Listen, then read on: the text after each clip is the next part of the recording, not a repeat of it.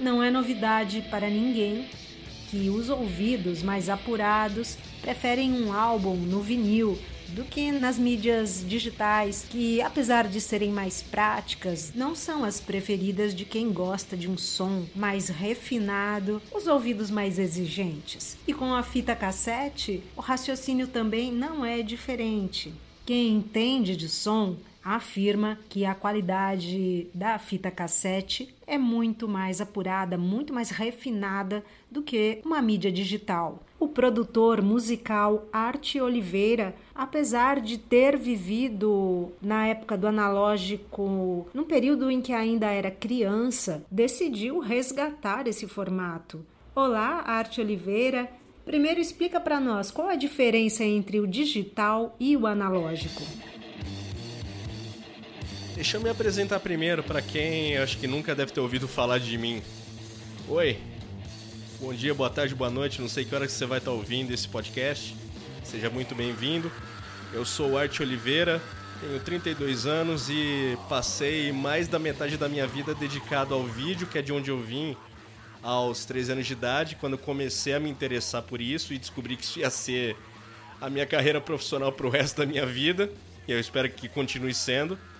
E eventualmente eu, quando fiz 18 anos, eu comecei a me interessar por áudio em caráter profissional e fui fazendo coisa até o dia que, quando eu tinha uns 26 anos, eu fui para a faculdade e me formei como produtor fonográfico pela Fatec de Tatuí. O que é som analógico e no que ele difere no digital? Exatamente, já começa na palavra Som digital é aquilo que é feito a partir de computadores que envolvam zeros e uns. Zero não informação, um informação. E analógico é tudo aquilo que é gravado em mídia física, seja ela magnética, seja ela mecânica, sei lá, cilindro e fita magnética de um quarto de polegada, meia polegada, uma polegada, duas polegadas, cuja gravação é exatamente a representação do que foi captado, sem tirar nem pôr. Num conceito bem simples, rudimentar, assim por dizer, saca? O Art criou o som de fita, que, como ele mesmo descreve, é uma mistura de estúdio analógico móvel e selo de fita cassete.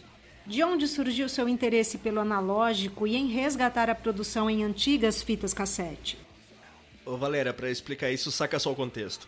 Eu nasci em 1989 e, como toda criança que passou a infância nos anos 90, principalmente na primeira metade, é, eu cresci com fita cassete, com VHS na minha casa. E, cara, a lembrança mais antiga que eu tenho envolvendo isso é o seguinte: tem um aniversário meu de 3 anos, isso lá em 92, que até tá em vídeo, coisa e tal, e é uma das imagens mais antigas que eu tenho eu tô na sala da minha casa dançando freneticamente na frente de um 3 1 da Toshiba que meus pais tinham. E tava rolando uma fitinha da, da Scott. Tava rolando Quero que Tudo Vá pro Inferno do Roberto Carlos. E, cara, isso aí foi uma parada que o meu tio tinha gravado para mim e pra minha irmã. E, cara, é muito por causa desse meu tio, que ele era, nesse período aí, entre 87 e 95, ele foi sonoplasta da cultura. E é muito por culpa dele que eu, cara, acabei escolhendo essa vida de áudio para mim, saca? Ainda mais que o começo da minha educação musical, de eu começar a ouvir coisa, foi por causa de uma mixtape da Maxell que ele fez para mim e pra minha irmã em 95. Que de um lado ia da Roberto Carlos, da fase Jovem Guarda, até, tipo, música de sintetizador do Jean-Jacques Perry, a coisa mais nova que tinha na época era tipo Eurodance, tipo com Khan, LA Style, saca? Aquela I'm Raven, yeah, I'm Raven. E do lado B tinha uma coletânea do daqueles compactos do, da coleção Disquinho. É, e tinha coisa da, do selo Saci também, que no caso a menina dos fósforos, mas tinha é, Dona Baratinha, Festa no Céu, tinha até aquela escolinha do Carequinha. Acho que do primeiro disco do Carequinha, que eu sempre esqueço o nome. Já falei isso uma vez. E eu sempre esqueço o nome do primeiro play do Carequinha. Mas, cara, o meu começo foi aí. Aí quando já era mais grandinho, esse tio volta e meia, ele morava em São Paulo e volta e meia ele colava em casa. Aí a gente ficava trocando ideias sobre televisão, que ele aposentou em 2005, mas ele sempre trabalhou. E, cara, volta e meia ele virava e falava sobre é, radiodifusão analógica, que, cara, quando ele começou, como é que era, como é que. Isso numa época de transição, que, que as TVs estavam começando a se digitalizar tanto em áudio quanto em vídeo, de vez. E ele, e ele comentava como é que era quando ele começou e o que estava se tornando. Isso aí, cara, esse papo analógico me pegou de jeito. Só que, cara, eu só fui entender mesmo o que que era é, áudio analógico, a importância disso, lá quando eu comecei a me profissionalizar em áudio, em 2009, quando eu tava. Eu fazia ensino técnico no CAN, quando tinha filial aqui em Campinas, e o professor que eu tinha na época, ele. Eu questionei ele numa parada que ele tinha falado para mim que era o seguinte: que equipamento analógico de áudio só tinha como função nas palavras dele, esquentar o som que seria gravado em sistema digital. Eu falei, cara, mas, porra, e fita não pode ser o fim? Ah, não, porque isso aquilo. Mas beleza. Aí o que aconteceu? Terminei esse curso, pá. E um ano depois, eu efetivamente eu fui ter minha experiência com áudio analógico, que foi o seguinte. Isso envolve rádio também. Eu, eu tive um programa de duas horas de sábado na Rádio Muda da Unicamp. E o estúdio lá na época só tinha um toca-fitas da Gradiente velhaco, mas que tava calibrado por incrível que pareça, e dois pratos de toca-disco, que eu não me lembro a marca agora. Mas, cara, esse sistema todo tava ligado no mixer de DJ. E, cara, como só tinha isso para fazer, além do computadorzinho com Linux, que servia para gerir vinheta e tal, eu, cara, fui pegar o que eu tinha de vinil em casa e comprei um monte de fita virgem na época e montei altas coletâneas de, de som para poder rolar nesse programa que eu tinha. E foi nessa mão que o analógico reapareceu na minha vida. Não foi por paixão, não foi por isso, não foi por aquilo. Cara, foi por necessidade, saca? Foi literalmente por necessidade. Aí, cara, três anos depois, em 2013, aconteceram duas paradas que é, me carimbaram de, mano, isso é, é o que você vai fazer daqui para frente, segue. Foi o seguinte, a primeira delas foi teve Auto Rock em 2013 e, cara, no meio do, do line-up, quem que tava? Cólera. Isso já depois que o Redson tinha morrido, já era a formação com o Wendell como vocalista. E eu, cara, pensei, cara, vai ter show do Cólera, vou gravar isso aí. Aí fui lá, foi no estoque, eu tinha um. Tinha e tenho ainda um tape velho da, da Tiak, duplo. Eu li, cara, puxei uma saída LR da, da mesa na época, que tinha no, no estoque, e gravei os três shows que tinha que rolaram. Esse do Cólera, o do Zumbi Radioativo, que eles soltaram no SoundCloud um tempo depois e o do Labataria, cujo registro virou a primeira colaboração que eu tive com eles, que foi o Morto ao Vivo. Isso um pouco antes do último EP deles, o Pedaço de Carne, sair. Só que a parada definitiva que falou: é isso, gordinho, vai nessa que é o que você tem que fazer, foi em novembro do mesmo ano. 22 de novembro de 2013, onde teve o show de volta dos mussarelas aqui em Campinas e, cara, quando o ET tinha anunciado que ia fazer coisa e tal, eu virei para ele. Aliás, foi quando o ET falou, vai ter esse show e eu queria que o Dom Ramon abrisse. He has the stigmata. Stigmata from Lake Titicaca.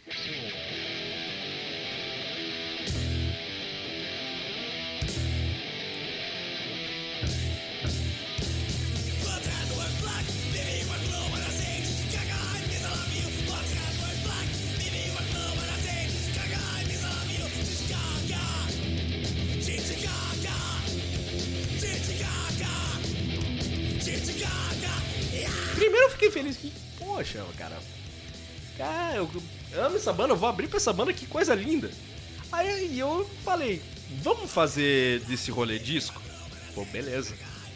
Aí isso não só aconteceu com esse mesmo deck, duplo deck que eu te falei agora. E Fui lá, gravei os dois shows, tanto o nosso quanto do Mussa. Esse registro virou dois anos depois via Contraboots do Rodrigo Chan, lá de São Paulo. É o Pigmouth Strikes Again, que é o único registro ao vivo do Mussa, fora o fora o Live at Your Oz, que sair são, du são duas músicas que saíram faz muito tempo na trama virtual. E eu acho que quase ninguém tem isso, eu tenho. E e esse é o jeito que eu caí de cabeça nessa coisa chamada som analógico, de novo e outra vez. Qual é o diferencial do som de fita e o objetivo do selo? Então, o som de fita é basicamente um estúdio analógico de quatro canais ambulante e uma fábrica artesanal de fita cassete, ou seja, a gente produz fonograma analógico ao mesmo tempo que a gente duplica fonograma analógico. E como objetivo, o plano sempre é viabilizar a cópia física de lançamento novo de banda local, na mesma mão em que hoje, no mercado brasileiro, onde o streaming, que é essa coisa bonita que a gente está inserido, onde você está ouvindo o Cultura Alternativa Podcast, é, produzir material em formato físico acaba virando um misto de ato de resistência e doideira. Ato de resistência um pouco porque é o seguinte, é, se for depender do mercado, o streaming é o futuro e só o streaming vai prevalecer. Não, não é assim. E material antigo que nunca teve uma segunda chance, por exemplo, sei lá, em VHS. Teve muita coisa que foi relançada em DVD, que foi relançada em Blu-ray, que estava disponível em VHS, que, não, que por questões N não teve uma segunda chance e acaba virando material raro. Isso, sei lá, se inclui tanto filme quanto, sei lá, material dublado de filme gringo. Vou dar um exemplo. Filme é, longa antigo da Disney com dublagem dos anos 50 que foi redublado por um outro relançamento em outra mídia e, esse, e essa dublagem original acabou se perdendo. É tipo isso aí. E doideira porque, cara, você vai querer fazer isso pensando, ah, vou ganhar dinheiro porque sou filão, porque sou futuro, porque é assim que eu vou ficar rico. Não, mano, não, você não vai ficar rico. Você vai acabar perdendo, sei lá, mais dinheiro do que ganhando só que é aquela coisa, você tá nessa porque você quer fazer isso, porque você vê a necessidade de fazer isso, porque você quer que o bagulho aconteça. Você não quer fazer isso para tirar proveito da situação, para tirar proveito, sei lá, das bandas. Eu penso assim, saca? É assim que a gente sobrevive até o presente momento, saca? E é assim que tem que ser, sempre. Você é formado em produção fonográfica na FATEC de Tatuí, uma escola referência nessa área. O que essa passagem por lá contribuiu com a sua formação? A Tatuí é um capítulo especial na minha vida pelo seguinte. Lá foram três anos onde pela primeira vez na minha vida eu basicamente só me envolvi na feitura de material que não tem absolutamente nada a ver com o que eu sempre me propus a fazer, que é som pesado, seja punk, seja metal. Além disso, eu era estagiário do estúdio da faculdade, que hoje é a gravadora experimental da Fatec Tatuí. Um beijo pro Zé, que é o professor responsável, ele também foi meu orientador no TCC. E é uma das motivações por eu estar tá fazendo isso com muito mais carinho do que eu sempre fiz, saca? E pelo fato de ser um estúdio grande, é que o estúdio da faculdade, lembre-se, é um, o estúdio da Fatec Tatuí é um estúdio projetado para se gravar orquestra. Tudo que foi feito ali fosse prática de aula ou disco mesmo, projeto valendo, de algum aluno que submetia a gravadora experimental e realizava por ela, sempre envolveu equipe grande. Fosse na feitura do fonograma, fosse caso o artista quisesse, sei lá, gestão de carreira ou coisa do tipo, entende? E a grande contribuição de eu estudar lá, além de eu ter tido a sorte de ver muita gente que estudou comigo criando ao longo dos três anos o mesmo sentimento que eu tenho por tudo isso, acho que desde que eu era molequinho, foi a possibilidade de poder escrever academicamente falando sobre áudio analógico e desenvolver pesquisa em cima disso. A ponto de quando eu defendi meu TCC, durante a defesa eu falei para minha banca o seguinte, que eu não parava a minha pesquisa ali por uns, pelo simples motivo de eu ter descoberto mais formato de gravação, muito mais informação do que eu tinha colocado no texto final. Aliás, um beijo para Flávio, um beijo pro Carioca, um beijo pra Thalita, que se não fossem por eles, esse trabalho não tinha saído, porque como mesmo disseram, pô, só o 6-3 pra segurar paixão e doideira que, que eu tinha, que eu tinha pelo assunto na época e tenho até agora, tenho até hoje. Eu não parei de pesquisar e continuo. Não, não posso perder a mão e aquela coisa. Uma vez que você cai na academia, bicho, a academia não sai de você, mesmo que você não queira. Isso porque quando eu comecei, eu falei: ah, não, não quero saber de. Eu me lembro de estar em mesa de bar conversando com um amigo meu que estava fazendo pós. Falar: ah, eu, ah, não, não quero saber disso, de ficar escrevendo texto acadêmico. E, cara, eu, eu me vi no meu último ano é louco pesquisando de madrugada, lendo sobre, praticando e por aí foi. E até que surgiu o texto final e assim foi uma monografia. Explica agora como foi a ideia e o objetivo da sua tese, que fala sobre as novas gerações de profissionais do áudio que, mesmo com toda a tecnologia, querem resgatar o analógico. Então, como eu te falei, eu fui estagiário no estúdio da faculdade e uma das condições de eu conseguir as horas de estágio que eu precisava para me formar era escrever um short paper de cinco laudas. E foi nessa mão que eu escrevi o esboço do que acabou virando meu trabalho de graduação, intitulado O legado da gravação analógica e sua influência no fluxo de trabalho do áudio. Que em linhas gerais é o seguinte: as novas gerações de profissionais do áudio ainda têm as mesmas referências que, por exemplo, eu e você temos de som. E por causa disso, elas querem fazer com que seus trampos soem do mesmo jeito que os discos que elas escutam. Nisso a gente cai em duas situações muito peculiares. Você tem gente velha que tava no digital e tá migrando de volta pro analógico, e gente nova que, por não ter recurso para poder tirar esse som de mais de 20 anos atrás, o que, que acaba acontecendo? Recolhe as simulações de máquinas antigas em forma de software vulgo plugin. E é o seguinte, cara, uma das coisas que eu compreendi depois de muitos anos, ainda mais fazendo disco com pouca coisa na mão, como eu já te falei, das coisas que eu gravava ao vivo com deck duplo, tirando LR de mesa e posteriormente fazendo trampo em quatro canais um port studio, é o seguinte, cara, fica mais interessante você com pouca coisa buscar sonoridade nova com o que você tem na mão do que você querer fazer material que se pretende ser muito mais do que ele pode ser com essa mesma pouca coisa. E é esse tipo de postura que muita gente nova acaba não tendo, saca?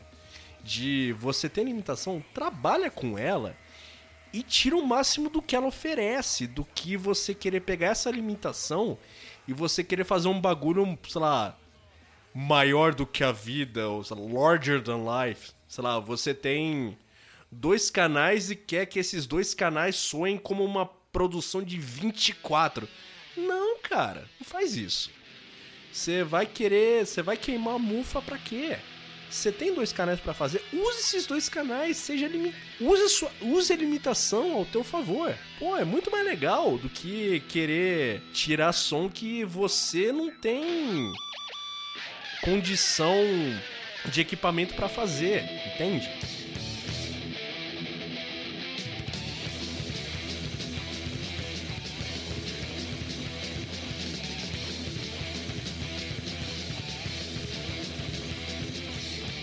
Conta também outros momentos que marcaram sua passagem na FATEC de Tatuí. De tudo que aconteceu na FATEC, eu posso falar de dois que eu acho que são fundamentais. A primeira é o seguinte: a casa onde eu morava, desde que eu, Jorge e o Fernando, os dois são daqui de Campinas, Jorge Stella e Fernando Bocaleto, da banda Muro, cara, a gente tratava a nossa goma como estúdio, saca? E de que, sim, a gente vai trazer coisa, a gente vai trazer gente, a gente vai gravar coisa nossa aqui, nesse espaço.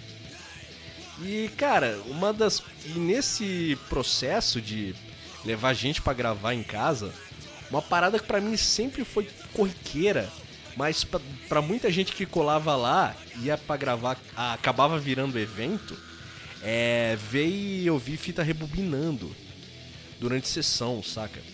E a outra parada é o seguinte, aí já é um pouco mais envolvendo aquilo que eu falei de você ter grandes equipes para poder tocar um projeto. Eu tive o prazer de junto de uma equipe que eu não vou poder precisar o, a, o número e todo mundo que estava envolvido, mas um beijo para todo mundo, principalmente para Bia que estava na à frente do projeto. É o seguinte, a gente enquanto alunos de produção fonográfica, a gente coordenou e executou a gravação da estreia de uma montagem de ópera de nada mais nada menos que o sétimo selo do Ingmar Bergman, que foi adaptado aqui pelo compositor brasileiro João McDowell, lá de Brasília.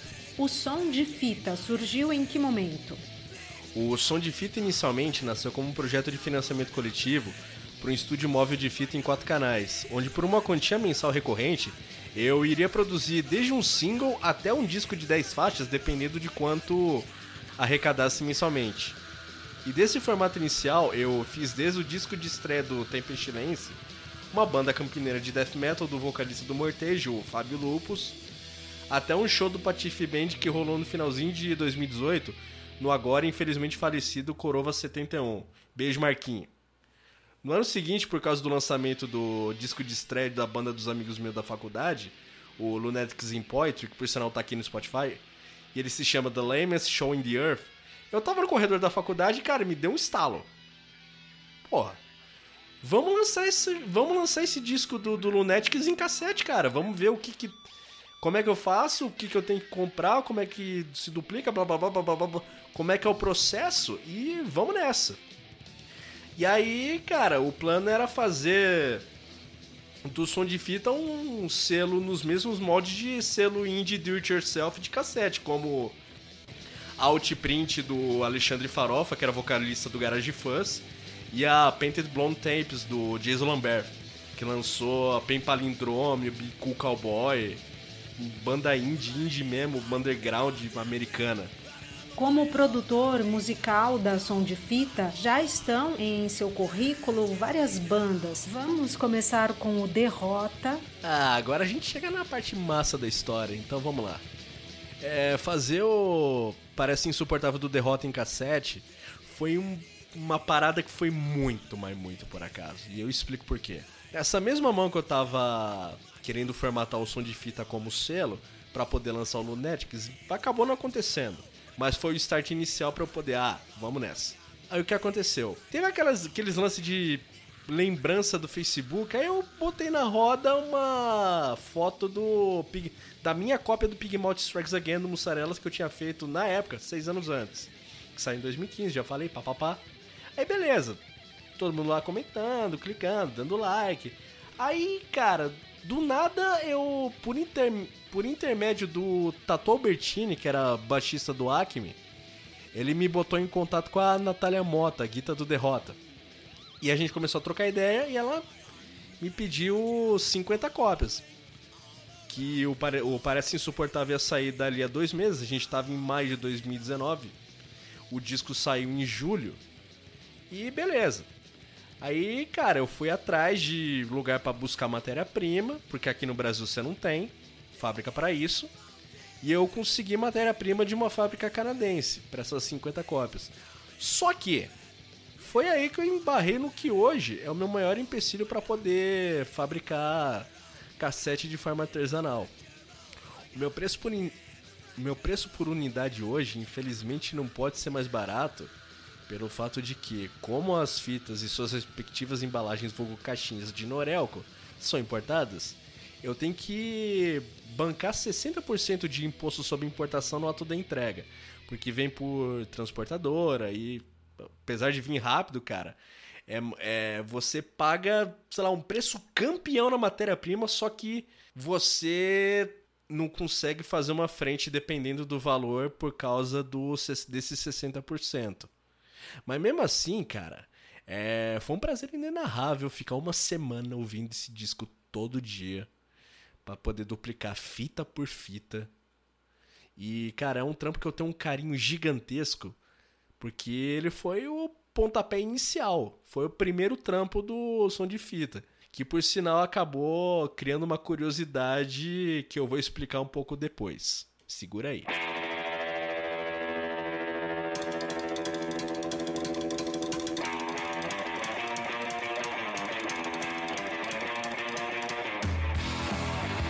E em seguida, o Carl Satan, que tem uma proposta muito interessante, uma música instrumental, lição de São Paulo, banda formada em 2018, que lançou pelo projeto Som de Fita em 2019, o primeiro álbum.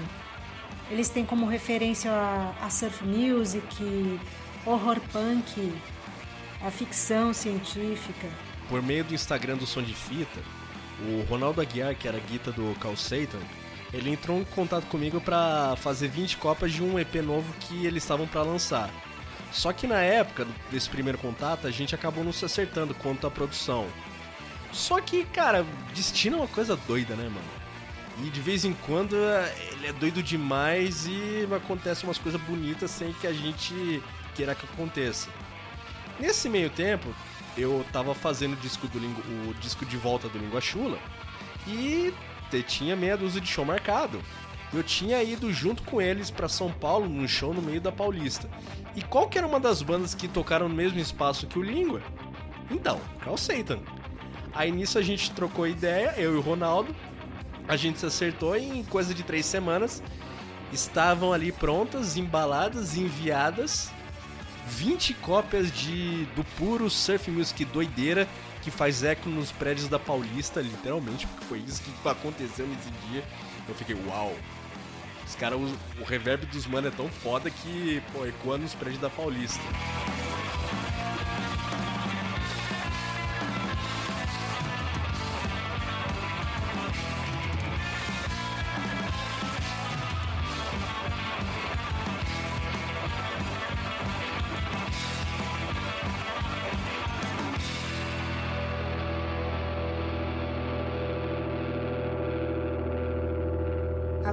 Vez de falar do trampo com o Modorra.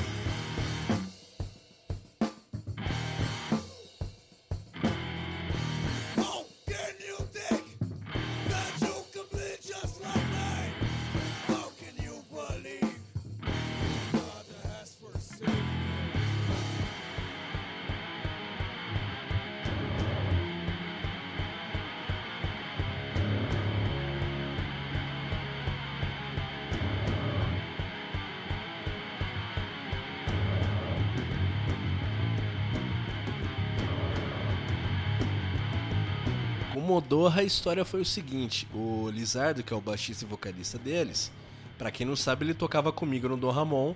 E o Modorra rolou um ano, um ou dois anos depois que o Madruga surgiu. E desde o começo eu tava junto, cara. Muito por causa que a gente tocava junto, acompanhava a banda. E quando eles começaram a gravar, a... eu tava envolvido, direto e indiretamente. Por quê? A primeira demo deles, a. Tá até aqui, eu esque... o adesivo tá na minha frente, eu esqueço o nome dela. Desculpa aí, foi mal.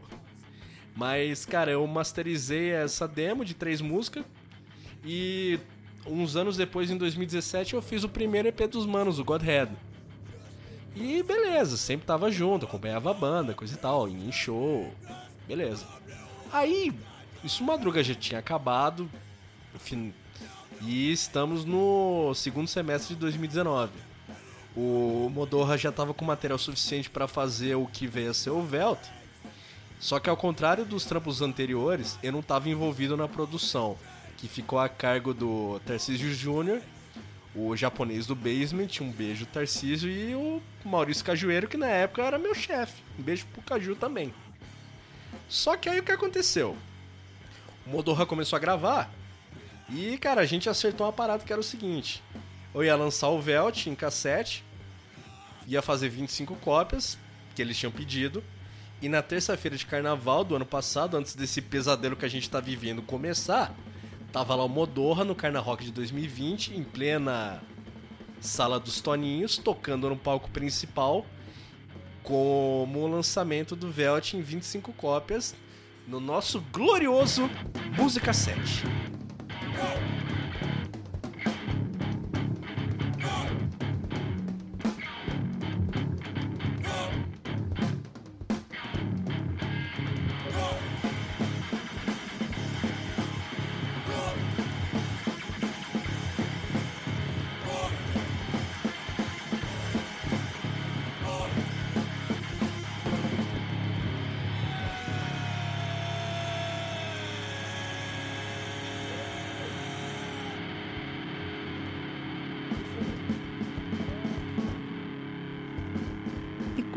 Meninas da torteira.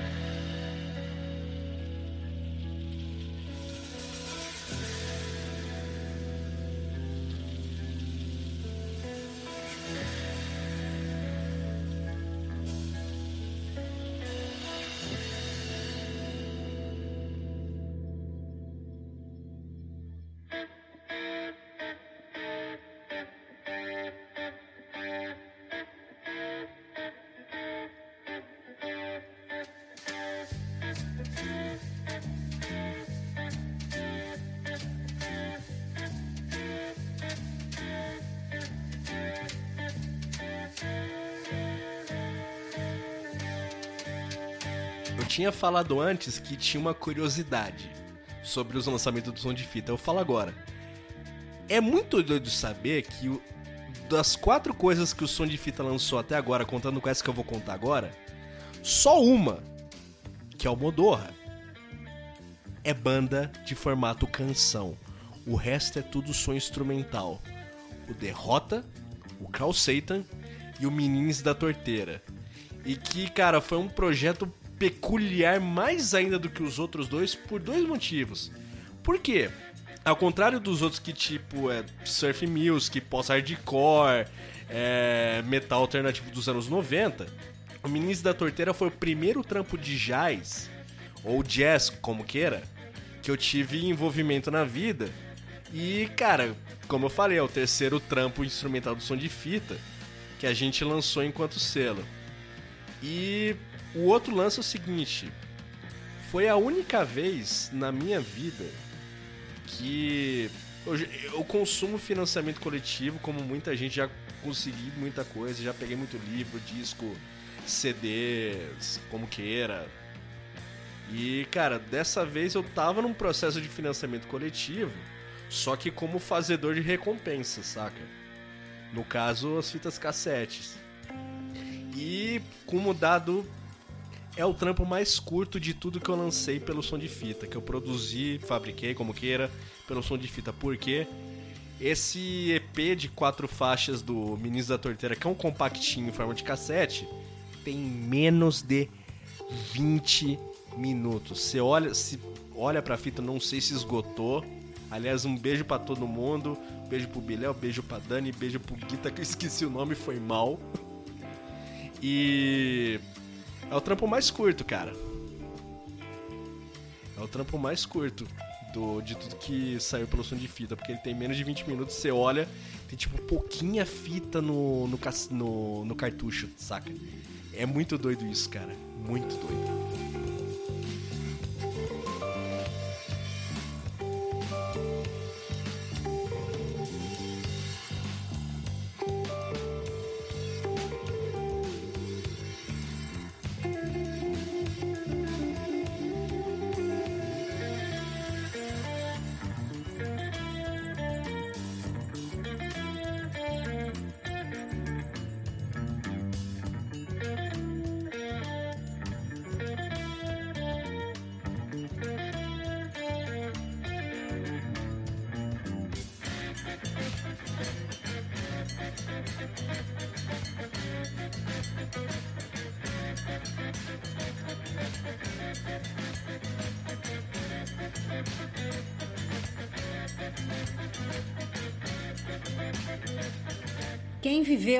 Época das fitas cassete lembra que essa era uma forma que as bandas utilizavam para compartilhar, divulgar os trampos, conhecer bandas também, numa época em que não existia internet. Você não viveu muito esse tempo, mas por trabalhar nessa área deve ter ouvido histórias, essas histórias relacionadas a isso que eu estou dizendo. Tem alguma para contar? É, eu quando o circuito de demotape tava rolando forte, eu era mó criancinha, porque afinal, como eu falei, eu sou de 89, só que eu só comecei a me envolver no rolê em 2006. Tipo, com 17 anos. Já tinha parado. Malemar você via demotape em formato de CD. Aí, só que teve uma parada que eu fiz. Isso aí eu não nego. Lá por 2011, que aliás foi um dos primeiros trampos envolvendo cassete que eu fiz na vida, eu digitalizei as demos do Víscera. Para quem não sabe, o Víscera foi uma banda que durou de 87 até 90, cujo baixista era o Daniel ET, baixista dos Mussarelas. E junto dessa fita, dessas fitas do Víscera, estão disponíveis o SoundCloud para quem quiser procurar lá. Digite 1988 Sucks ou Lost a Fita, que você vai achar. É veio junto uma porrada de demo das bandas de som pesado da época, tipo Offense, o Epilepsy, o Indust, só para citar três de cabeça. E foram bandas que deram origem a bandas a foram bandas que deram origem às bandas clássicas do circuito daqui de Campinas. E nesse mesmo deck, onde rolou essa digitalização, é o mesmo deck Tiak que está comigo até hoje e que graças a ele foi como eu consigo o primeiro port studio que eu trabalhei e foi por causa dele que ele veio parar na minha mão. Você foi do Dom Ramon, atualmente é vocalista do Drácula, também atua no Bong Brigade. Como está a sua rotina com as bandas nesse momento de paradeira, saudade dos palcos? Todo dia. Todo dia, Valéria. Pô, faz uma falta. E é meio irônico saber que esse disco de estreia do Bong Brigade saiu no meio desse furacão todo que a gente está vivendo e não deu tempo da banda poder fazer show para literalmente divulgar essa fita.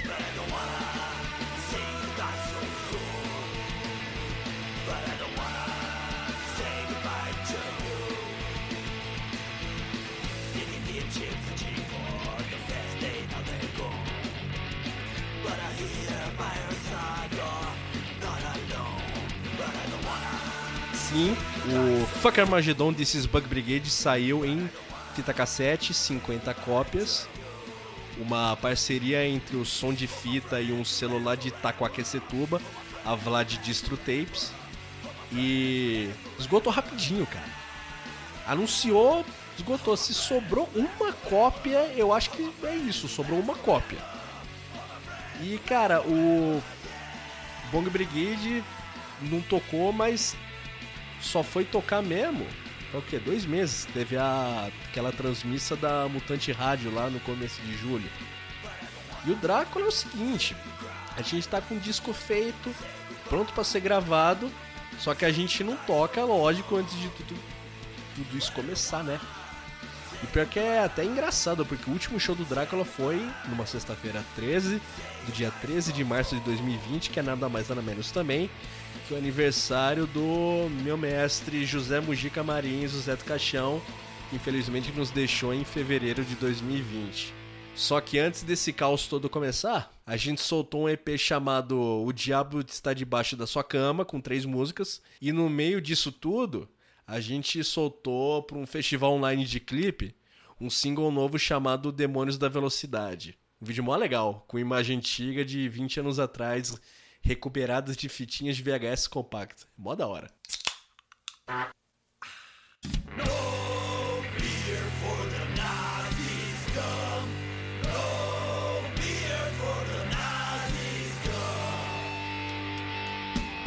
Agora uma pergunta difícil. O que você gosta mais? De ser produtor musical ou músico de banda? Como realização pessoal, qual que é a sensação em cada uma das situações? Ao mesmo tempo que eu amo paridisco e é para escolher, não tem coisa mais linda que tá em cima de um palco com o microfone na mão, saca? É, enquanto fazedor de disco, se tem uma parada que eu me sinto honrado em poder fazer, é viabilizar trampo musical de banda que eu gosto e de banda que entende a minha proposta de fazer as coisas, isso fala em termos de áudio, e embarcar na, na ideia junto. Ao mesmo tempo que, enquanto vocalista de banda, ou frontman, como você queira chamar, pô, é mó legal ver que ainda tem gente que tá te vendo e tem a mesma maneira de você agir quando você era público só, que você viu o show das bandas não tava em cima do palco. E acha aquilo tão massa do mesmo jeito que você sempre achou, que você sempre viu as, uma porrada de banda legal em cima do palco. Você pensa, cara, eu vou estar tá aqui uma hora, eu vou estar tá nesse palco, vou tocando pra essa gente. Eventualmente acontece. Isso é massa demais, bicho. É massa demais. Para finalizar agora, muito obrigada pela sua participação no Cultura Alternativa e finaliza então contando quais os próximos projetos do som de fita e também os canais de divulgação. Daqui para frente, cara, o dia que esse pesadelo acabar e financeiramente não ser uma luta diária pra gente que vive de trabalho no convencional, principalmente se tratando de áudio e vídeo, eu espero demais que role de surgir alguma fábrica aqui no Brasil nos mesmos mods da National Audio Company, que fabrique matéria-prima para quem faz, para quem comercializa cassete. Porque buscar material lá fora é uma luta lazarenta e que dói no bolso, por mais que seja um prazer fazer fita cassete, tá ligado? É imposto é complicado. Imposto de importação é complicado. Se tivesse uma fábrica aqui, ia facilitar o rolê demais. E se você chegou até aqui, quer saber qual é que é do som de fita, procura lá no Instagram, em arroba Projeto Som de Fita. No Facebook é a mesma coisa. E confere o que a gente gravou durante o ano de 2018 lá no SoundCloud.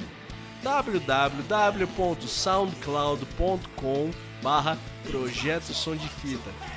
E se você precisa de serviços de gravação, pós-produção de áudio ou se só mesmo quer trocar ideia, me segue lá no Instagram, arroba oliveiraarte ou só digitar Arte Oliveira, tanto lá quanto no Facebook que você vai me achar. Valeu aí para todo mundo que tá na escuta até agora. Valeu para você, Valéria, a entrevista foi massa. E lembrem-se, crianças, fita cassete é cultura. E em tempos de streaming, qualquer lançamento em formato físico é sinônimo de resistência. Valeu!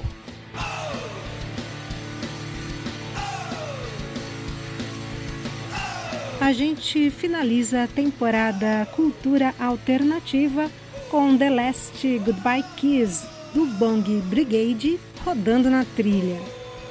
Valeu a todos que apoiaram esse projeto.